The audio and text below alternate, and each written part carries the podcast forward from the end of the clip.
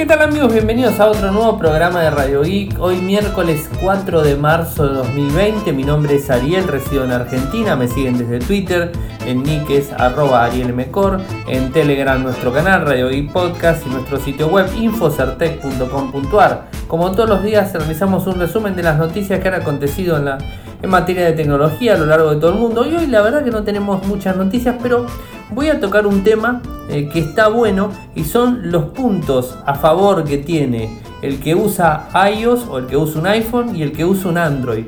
¿Cuáles son los eh, puntos en donde sobresale obviamente Android como usuario fanático de la plataforma Android? Voy a hablar bien de Android, o sea que cuando empiece a hablar de ese tema, los usuarios de iPhone si quieren, bueno, dejan de escucharlo, les voy a avisar, obviamente, para que después no se enojen y me manden insultos hasta en arameo. Pero no importa. Bueno, y vayamos a demás noticias.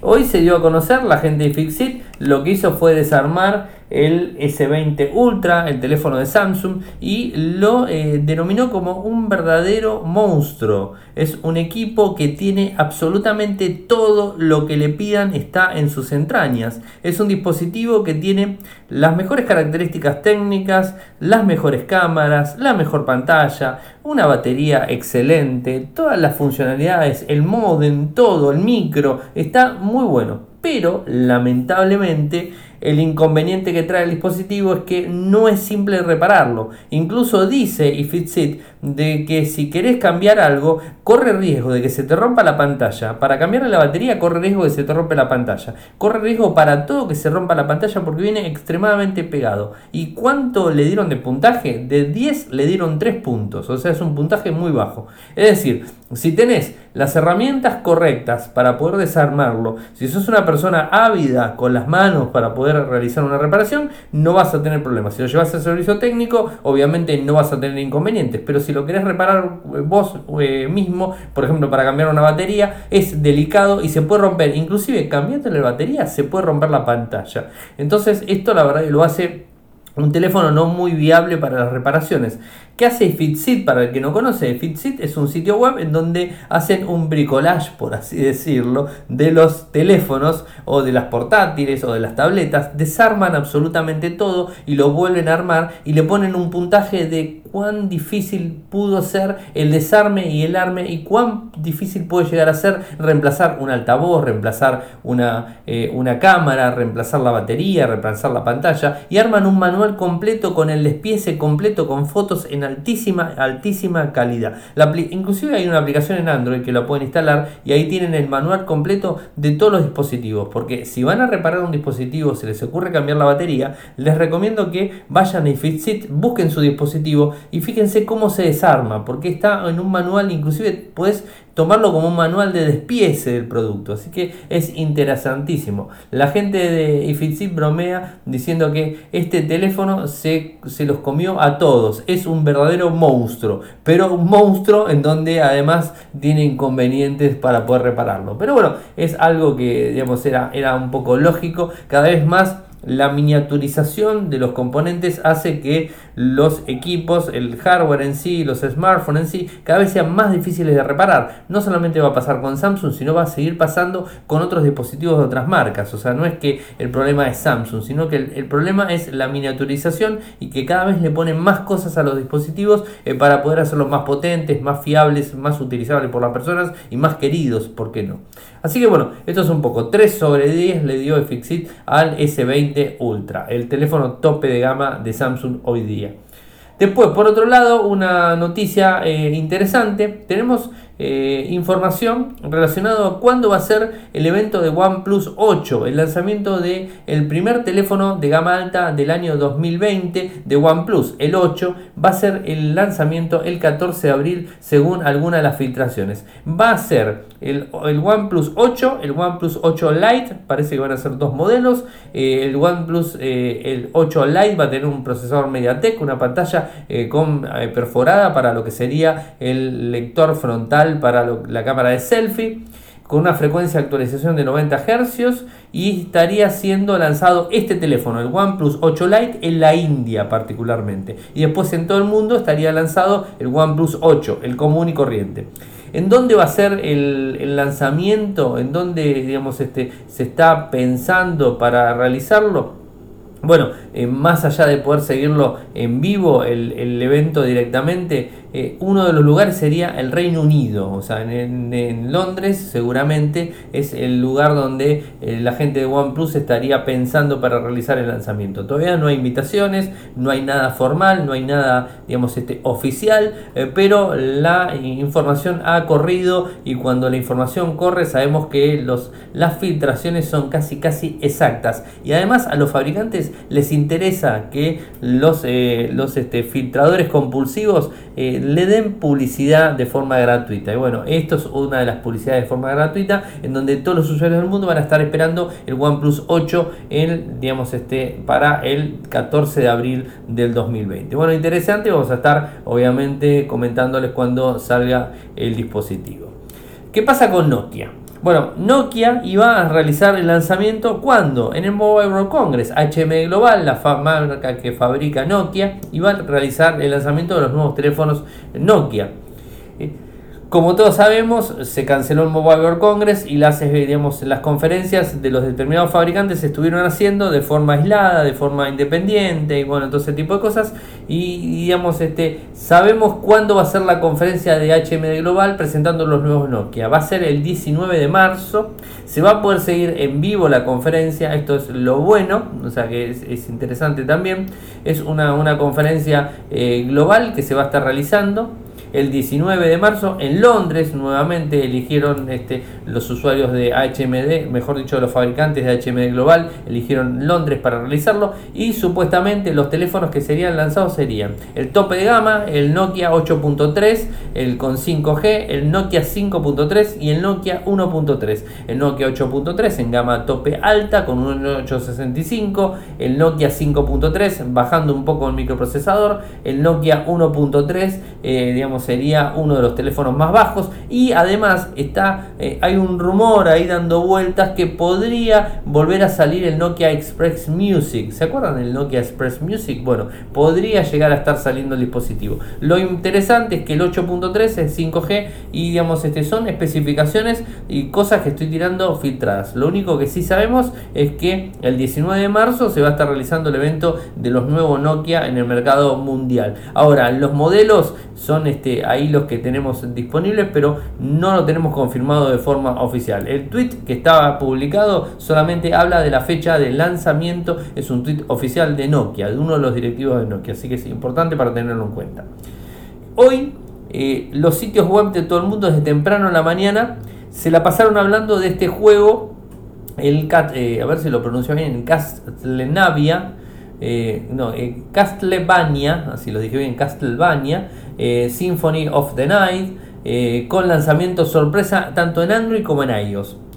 Eh, es un juego de rol, es un juego que se lanzó originalmente para PlayStation en el año 97.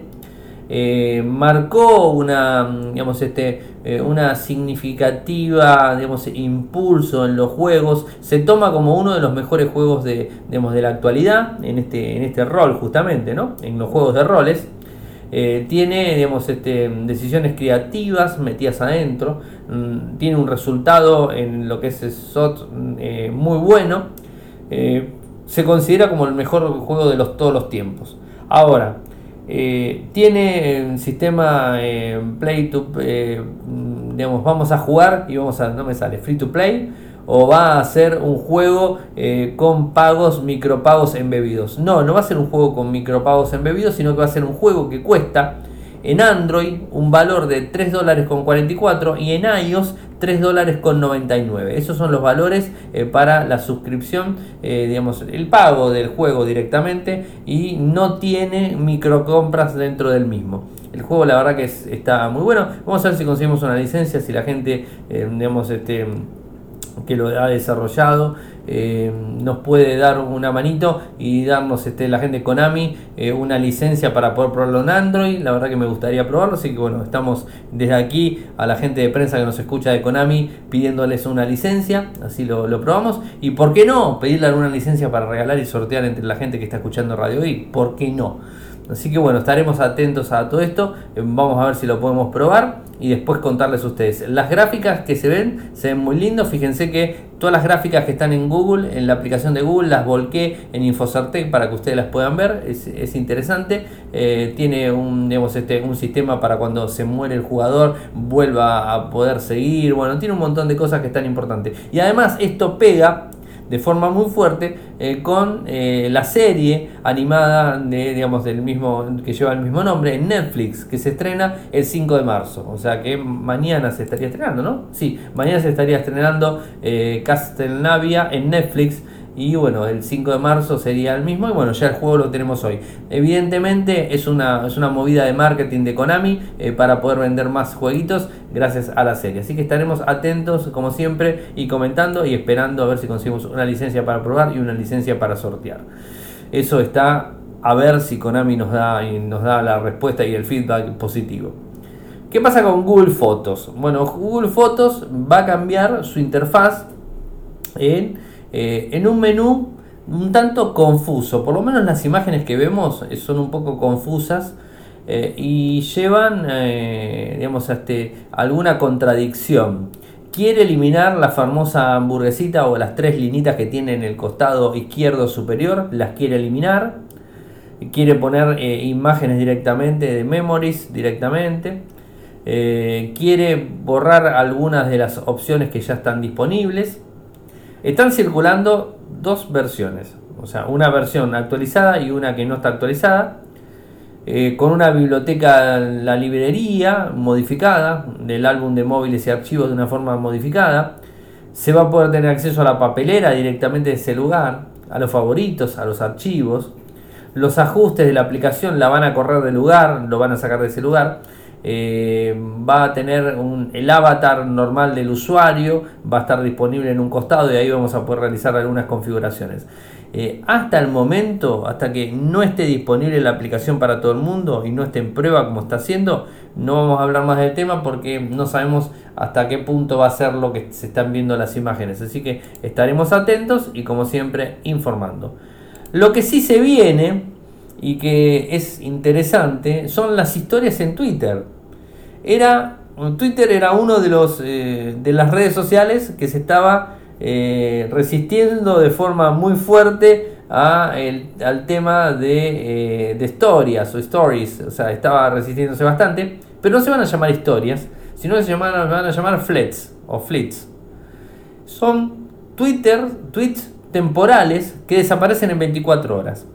¿Para quién va a estar destinado esto? Va a estar destinado para el que quiere subir un tweet y que esté publicado durante 24 horas y que no quede por el, digamos, por el fin de los tiempos ahí dando vueltas y que sea justamente como las historias, algo automático, algo rápido, algo de compartir fácil y que pueda tener un movimiento más este, efectivo y pueda tener todo ese feedback que tiene directamente lo que es Instagram. Recordemos que las historias vienen de Snapchat. Snapchat fue quien las creó, después se las robó Instagram y después las fueron montando otras aplicaciones por ahí. Ahora se las quiere utilizar también la gente de Twitter, no podía quedar fuera. Las, eh, los, estos famosos tweets temporales, los flits, estos se van a borrar después de 24 horas. ¿Quién dio a conocer la información? Eh, Kayvon Bakepur, que es Product Manager de Twitter, encargado de anunciar esta nueva característica en la red, indica eh, que es una respuesta al problema de que los usuarios a menudo no se sienten cómodos tuiteando porque los tweets pueden ser vistos y contestados por cualquiera. Se sienten permanentemente, eh, digamos, este, invadidos, eh, permanentemente, digamos, este, convocados. Entonces, ¿qué es lo que quiere hacer? Quiere, en principio, que estos fleets eh, sean solamente accedidos por las personas que nos siguen, que sean solamente comentados por las personas que nos siguen y que digamos, este, tenga una privacidad digamos, mucho más cerrada y una comunicación más abierta con toda nuestra comunidad de followers. Esto es un poco lo que quieren hacer. Está en el aire, se está probando, en el país que se está probando es en Brasil, se están haciendo algunas pruebas, pero no tenemos todavía más información al respecto. O sea, pero se vienen los flits de Twitter que van a ser estas historias de 24 horas. Es interesante realmente ver todo esto. Eh, y ver cómo va avanzando la tecnología y cómo vamos viendo función tras función. Otra de Samsung para comentarles, y espero que no sea mentira, o que no se hayan confundido, o que el CEO que dijo esto, los datos que dieron, no sean datos sacados de la galera y que después nos vengan a decir que se confundieron o que el directivo dijo cualquier cosa o lo que fuese. Ya lo hemos visto con el Galaxy, el Fold, en donde nos dijeron que habían vendido no sé cuántos millones y no habían vendido ni cientos, de miles. ¿eh? Entonces, vamos a contar las la noticia esta, eh, con, la, vamos a contar y la vamos a tomar con pinzas. Porque no les creo nada, lamentablemente. O sea, no les creo nada en principio porque es un teléfono muy caro, el Galaxy Z Flip. Sé que se ha vendido mucho en Estados Unidos porque de hecho Volcan ha hecho un informe en Manhattan donde se vendió en ese local un montón, en esa tienda, en el store de Samsung oficial se vendió un montón. Pero no sé si se vendió tanta cantidad como lo que están diciendo. a ver, vamos a recorrer. El teléfono eh, está disponible y de forma fuerte con presencia en Corea del Sur, obviamente país este, originario, Estados Unidos, Taiwán, Hong Kong, Rusia, Singapur, Francia, España, Suiza, los Emiratos Árabes. Eh, y en estas regiones, según la gente de Digitimes, está totalmente agotado. O sea, está agotado, no se puede conseguir un teléfono. Dice que ha logrado vender más de 100.000 unidades en Corea del Sur hasta la fecha, en su país natal, ¿no? Y en todo, en todo el mundo Samsung logró vender 500.000 unidades, según el reporte. Y que esperan vender de 2 a 2,5 millones de unidades durante el 2020. Estos son los informes. Recordemos que es un teléfono que cuesta 1.380 dólares. Es un teléfono costoso. Está más caro inclusive que el Z20 Ultra. Es más caro. Eh, y tiene funciones acotadas comparadas con el, el S20 Ultra, totalmente acotadas las funciones. Eh, pero mejora totalmente el precio a lo que fue el Fold que llegaba a los 2.000 dólares y que tenía miles de problemas. Este recuerden que el Galaxy, el Z Flip, es el que viene con tapita o clamshell, eh, digamos, en donde cerrás y se hace una, una, cámara, se hace, disculpen, se hace un teléfono más chiquitito para poder meterlo en el bolsillo. Cuando lo abrís se hace un teléfono de pantalla grande como si fuera un teléfono convencional y que la única innovación que tiene es más allá de los materiales, más allá de todo lo que tenga internamente, las bisagras y todo ese tipo de cosas. La innovación que tiene es que la pantalla grande de un teléfono la puedes reducir a menos de la mitad gracias a que se dobla en el medio y lo puedes meter en el bolsillo. Eso es lo bueno que tiene el dispositivo. Digitime también asegura eh, que podrían las ventas ascender hasta 5 millones durante todo el 2020 en caso que el celular conquiste China. Si llega a China y que conquista realmente el mercado, puede llegar a vender ese, ese número. Eh, estaremos atentos, pero esperemos que no sean números eh, totalmente inflados, elevados y que sean mentiras y después nos enteremos que el CEO que dio la información o el directivo que dio la información no haya, no haya mandado cualquiera y no sean las supuestas ventas que ellos quieren tener vendidas y no las ventas que realmente hicieron. Como hicieron con el Galaxy Fold que ya hemos hablado y que sorprendía bastante los números de ventas a nivel internacional. Bueno, y como les decía, el tema central del programa del día de hoy, ya que tenemos noticias pero no son tantas, son un poquitito más reducidas. También hay una noticia relacionada a lo que es Microsoft y con el tema del menú de inicio que lo quiere cambiar, quiere eliminar, poner una papelera, eliminar los botones flotantes poner botones flotantes, hacer un montón de cosas en, en, lo que sería el menú de, de, Windows 10, muy basado en lo que sería Windows 10X y bueno, todo ese tipo de cosas. No me, no me puse a hablar mucho de eso porque la verdad es que no soy usuario de Windows 10 eh, y bueno, lo utilizo solamente por necesidad y digamos no quiero hablar de algo que no conozco completamente. Pero bueno, parece que se viene una actualización importante en ese sentido. Pero lo que sí me interesa es hablar de esto. Y acá es donde les digo a los escuchas eh, que son fanáticos de Apple que una de dos, se pongan tapones en los oídos o la segunda opción, no escuchen más el programa. Porque realmente lo que van a escuchar les va a hacer eh, doler los oídos y les va a dar un poquitito de rabia por algunas cosas las que voy a comentar. Cuestiones y funciones que sí se pueden hacer en Android y que en iOS no se pueden hacer. Porque muchas veces hablamos de, eh, Android y de iOS y decimos, bueno, eh, Android tiene un problema de la fragmentación, iOS es mucho más responsable en ese sentido y teléfonos que tenés de 4 o 5 años se siguen actualizando, no tenés que cambiar el dispositivo todos los años porque sigue funcionando, a pesar que lo quieras cambiar, podés seguir utilizándolo porque te da como 4 o 5 años de soporte, está buenísimo, pero sigue siendo un sistema operativo muy eh, robusto, pero muy escueto en funciones, o sea, muy recortado en funciones. No tiene funciones como puede llegar a tener Android. Recuerden en el primer momento, cuando salió el primer iPhone en el 2007, no permitía cortar y pegar. Cortar, copiar, pegar, no lo permitía. Y Symbian lo permitía desde siempre. Entonces, bueno, eh, lo, de, lo de iOS, eh, es, en ese momento se llama iPhone OS, ahora se llama iOS, o hace bastante que se llama iOS y eh, bueno, eh, siempre tuvo restricciones para poder utilizarlo. Yo entiendo, son restricciones que hacen que el usuario de iOS se sienta cómodo porque siempre el teléfono es igual. Es decir, hoy tienen un iPhone 10 y se compran un iPhone 11 y es exactamente lo mismo con más cámara, con otra pantalla y porque hasta el mismo fondo tiene, tienen, tienen los mismos iconos, tienen todo igual y lo único que les cambia es el teléfono de afuera cambian las ópticas, cambian la pantalla, cambian el formato, es más nuevo, todo lo que quieran, es más lindo, por así decirlo, son todos iguales. Eh, pero no hay gran innovación en esos teléfonos. Y el sistema operativo es muy cerrado en un montón de funciones. Hace, no hace cosas que Android sí las hace. Esta es la parte positiva del lado de Android. La parte negativa del lado de Android, ya sabemos la fragmentación, que los fabricantes hacen lo que quieren con las capas, eh, también hacen lo que quieren con las actualizaciones, hacen lo que quieren con un montón de cosas y a veces te dejan el teléfono totalmente desactualizado, al ni bien salió de la cajita, ya está desactualizado el teléfono, bueno, ese tipo de cosas es así, pero también hay que recordar que los teléfonos iPhone son muchísimo más caros, las inversiones son mucho más altas que los teléfonos este, de Android.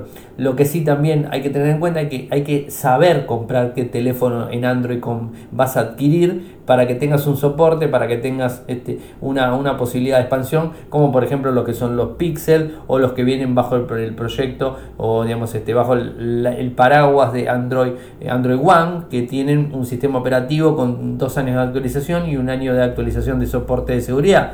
Eso ya tiene otra, otra mirada un poquito mejor y el teléfono te va a durar tres años y no lo vas a tener que cambiar porque el teléfono está preparado para que actualice dos veces el sistema operativo. Así que bueno, por ese lado puedes comprar un teléfono que venga con Android One y ahí vas a compararte con iOS tranquilamente. ¿no? O sea, ahora si compras un teléfono, cualquiera sea, de cualquier marca, eh, y que no viene con Android One, corres el riesgo de que el fabricante no te lo actualice más y se te quede con Android viejo o lo que fuera. En cambio, eso en iOS no sucede, se van actualizando hace mucho tiempo. Inclusive el iPhone 6 se sigue actualizando, así que imagínense cuántos años ya han pasado y se sigue actualizando. Así que bueno, por ese lado eh, hay que darle el visto bueno a iOS. El visto malo a Android viene por ese lado también, obviamente por ese lado.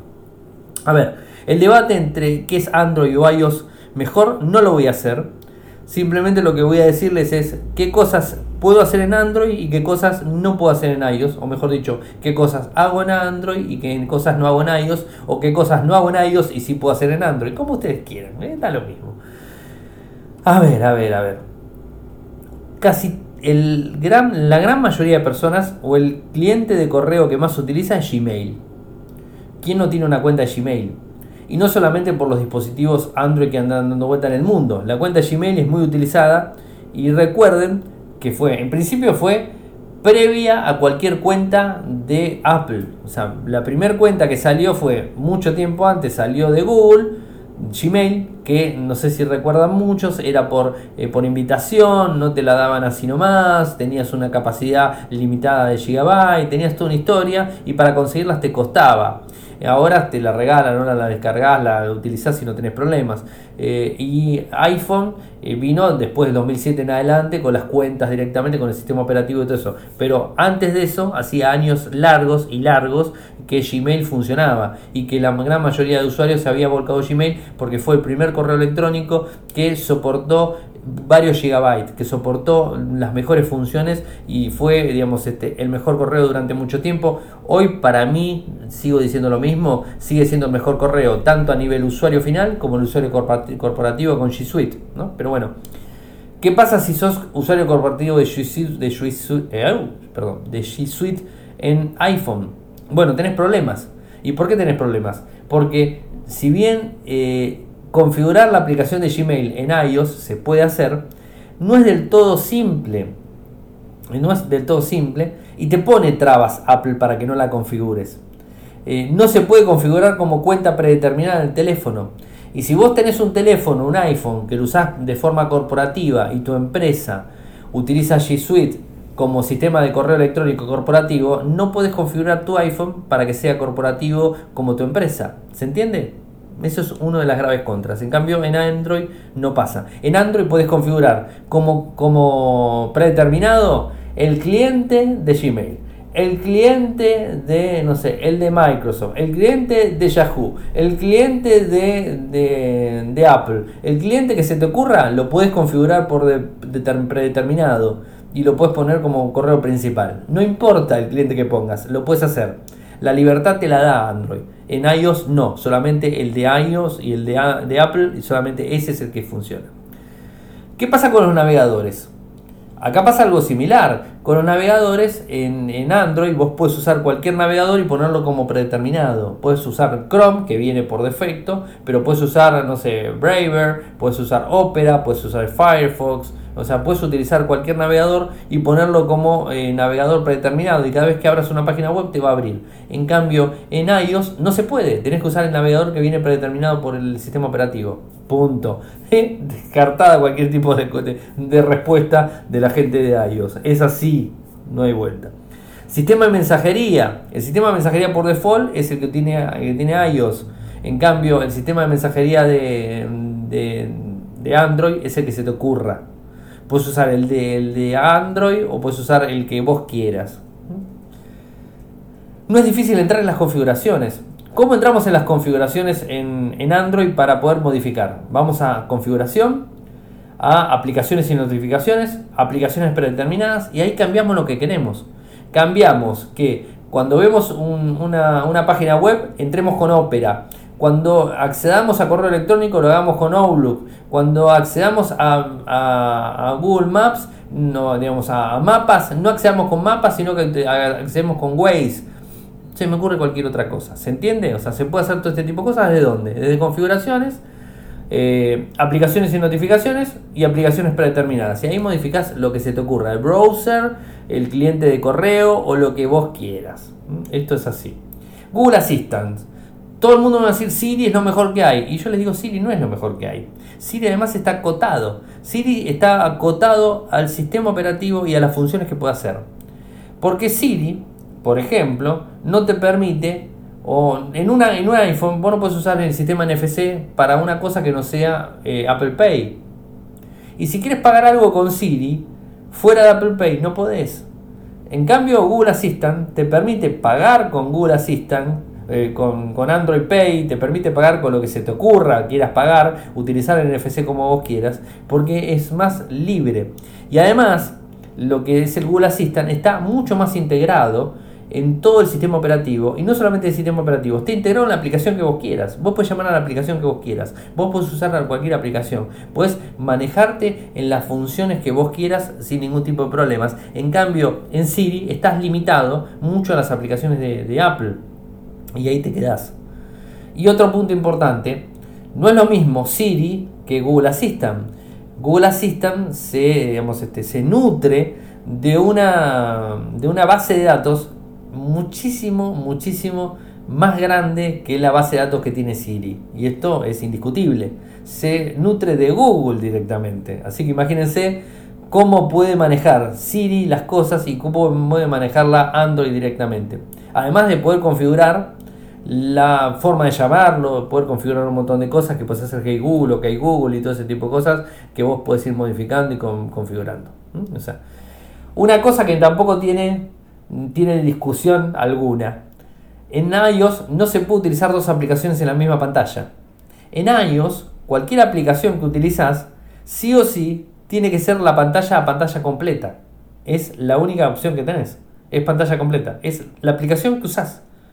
Entonces, no tenés modo dividido pantalla.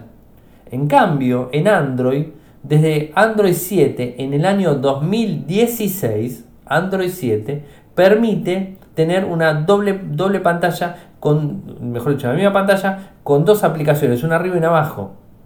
¿Se entiende esto? Y se pueden modificar las alturas de una y de la otra. Se puede poner más grande una, más grande la otra. Porque, por ejemplo, puedes estar leyendo un correo electrónico mientras en la parte de arriba estás viendo algo de Twitter o estás viendo un video de Instagram. Yo qué sé, se me ocurre cualquier idea.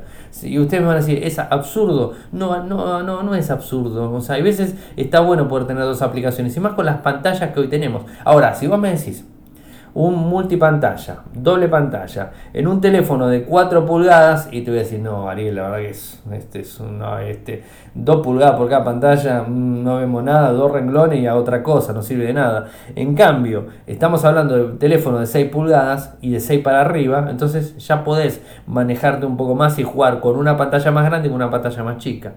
Esto es importantísimo. ¿Y qué pasa con lo que sería las eh, picture and picture. Ese es otro problema. El picture and picture, la gente de Android permite tener un picture and picture de algo. Como por ejemplo, de algo. A ver, Google Maps.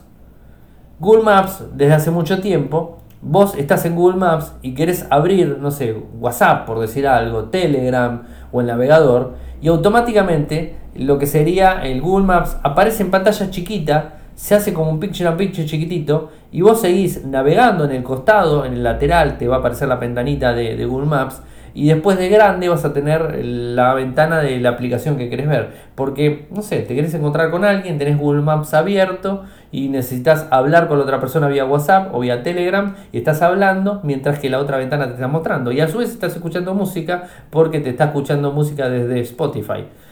A ver, ese tipo de cosas no lo permite, no, no, permite iOS. Para iOS es una cosa mm, totalmente extraña. Y algo que no tiene discusión, la configuración de la pantalla o la pantalla de inicio. En, en Android tenés dos modos. El modo iPhone, el modo iPhone es todas las aplicaciones en la ventana principal. Todas las aplicaciones. O sea, instalate 100 aplicaciones, tenés 20 ventanas, 20 ventanas y están todas las aplicaciones en la pantalla principal. Hay muchos que están acostumbrados a eso, está perfecto. Hay muchos que no están acostumbrados a eso y quieren un cajón. El cajón es justamente, pones en la ventana que tenés la pantalla, que Android lo tiene desde siempre, tenés la posibilidad de poner las aplicaciones que vos utilizás normalmente y después dejar para tocar un botón en más, o sea, como quien dice buscar más, ¿no? Buscas más y ahí te aparecen todas las aplicaciones en una, una eh, digamos, en una pantalla y haces clic en la que querés o si no la llevas de vuelta a la pantalla, esa misma aplicación la arrastras y la llevas a la, a la pantalla principal. Esto iPhone no lo hace.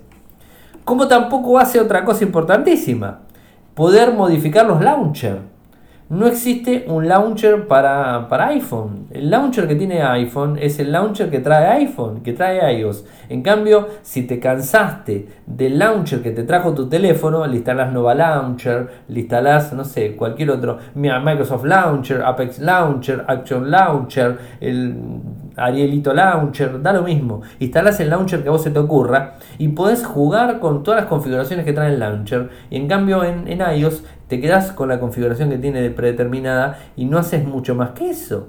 ¿Mm? ¿Qué pasa con los fondos de pantalla? Los fondos de pantalla son estáticos en, iOS. No podés mm, tener, por ejemplo, lo que sería Google Wallpapers de Google. El Wallpapers de Google, ¿qué te hace? Que todos los días te cambie la pantalla de fondo, por ejemplo. O sea, vos pones, lo sincronizas y todos los días te cambia una nueva pantalla y de diferentes temáticas, o sea, puedes tener naturaleza, puedes tener figuras, puedes tener eh, paisajes, pues no me acuerdo todas las opciones que tienen, como tienen como 7, 8. Y vos puedes poner cualquiera y cada 24 horas te va a cambiar la imagen. Entonces, al otro día cuando te levantás tenés otra imagen de fondo y no te vas cansando. A mí particularmente me gusta eso de que vaya cambiando, no tener imagen de fondo. Bueno, esto no existe. El wallpaper es el de, el de iPhone, es siempre el mismo. No sé si se habrán fijado que la gran mayoría de teléfonos que vos ves en la calle que tiene la gente en iPhone tienen el mismo fondo de pantalla. Los mismos iconitos no permite modificar iconos, no permite modificar tamaños, no permite modificar eh, colores, no permite modificar absolutamente nada. Es muy básico muy tosco en ese sentido. Mirar un video al mismo tiempo. La ventanita de la ventanita de YouTube, por ejemplo, no te lo permite. Eh, abrir, no sé, estás viendo Reddit, estás viendo una página web, estás accediendo a Facebook y tenés una ventana de YouTube eh, viendo el video o escuchándolo al menos, ¿no? O sea, este tipo de cosas no permite. Podría seguir y seguir y seguir diciendo cosas, ¿no? Pero resumiendo un poco, me parece que eh, iOS es un sistema operativo muy maduro, muy hablando tampoco pegándole tanto, ¿no? sino hablando un poco bien de él. Es un sistema operativo muy maduro que permite hacer un montón de cosas, pero es bastante estático. Y está, o sea, vos lo tenés así, ¿te gusta como está? Si no te gusta, bueno, comprate un Android, porque otra cosa no vas a poder hacer es siempre lo mismo. Para la persona que le gusta tener siempre lo mismo, siempre el mismo icono, siempre el mismo fondo, siempre las mismas aplicaciones, siempre lo mismo, siempre lo mismo, bueno, vas a estar chocho con un iPhone. En cambio, la persona que le gusta cambiar, que le gusta cambiar el fondo, que le gusta cambiar las, imágenes, que le gusta moverse, que le gusta hacer diferentes cosas, bueno, es un Android, no hay vuelta.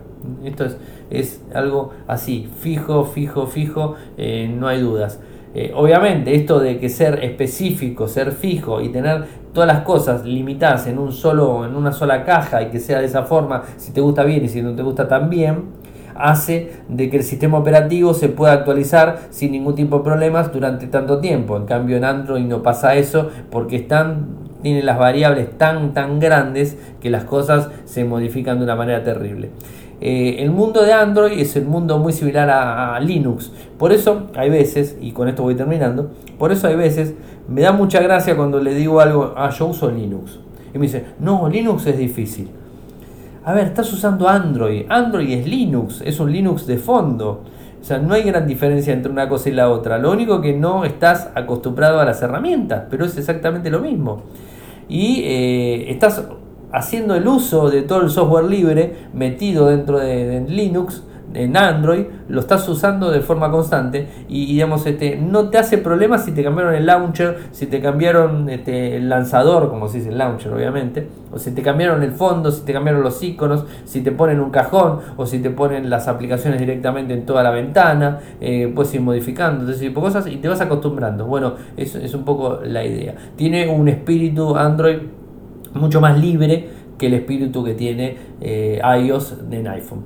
Al que está, mm, para gusto los colores, o sea, no hay vuelta, a cada uno le gusta lo que le gusta. Espero no haber ofendido a nadie, simplemente quería hacer una... Eh, hace mucho que vengo pensando en esto de una cosa a la otra, una cosa a la otra, y voy a tener que hacer un programa y hablar de estos puntos porque me parecen interesantes y además da, un poco a, la discusión, o sea, en, en buenos términos obviamente. O sea, no quiero herir la susceptibilidad de nadie que tenga que use, que use iPhone y que me digan Ariel, estás hablando pavadas. Todo lo que dije es cierto, no lo hace, no lo deja hacer, no mentí, dije las cosas que son así.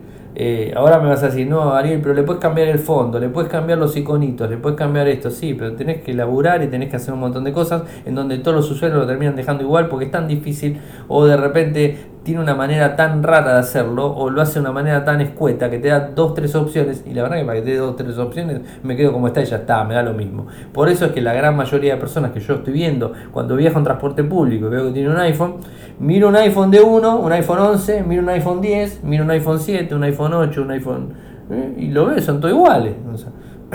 las pantallas son todas iguales, no les cambia lo más mínimo. Le cambia el contenido que están hablando, pero después todo igual. Bueno, eso era un poco lo que quería hablar. Saben que si quieren apoyarnos no pueden hacerlo desde Patreon, de un dólar al mes, es lo que cuesta un café en cualquier parte del mundo, un dólar. Lo hacen desde patreon.com barra patreon.com barra Me pueden seguir desde Twitter, mi nick es arroba arielmecor, en Telegram nuestro canal Radio Podcast, nuestro sitio web infosartec.com.ar. Muchas gracias por escucharme y será hasta mañana. Chau.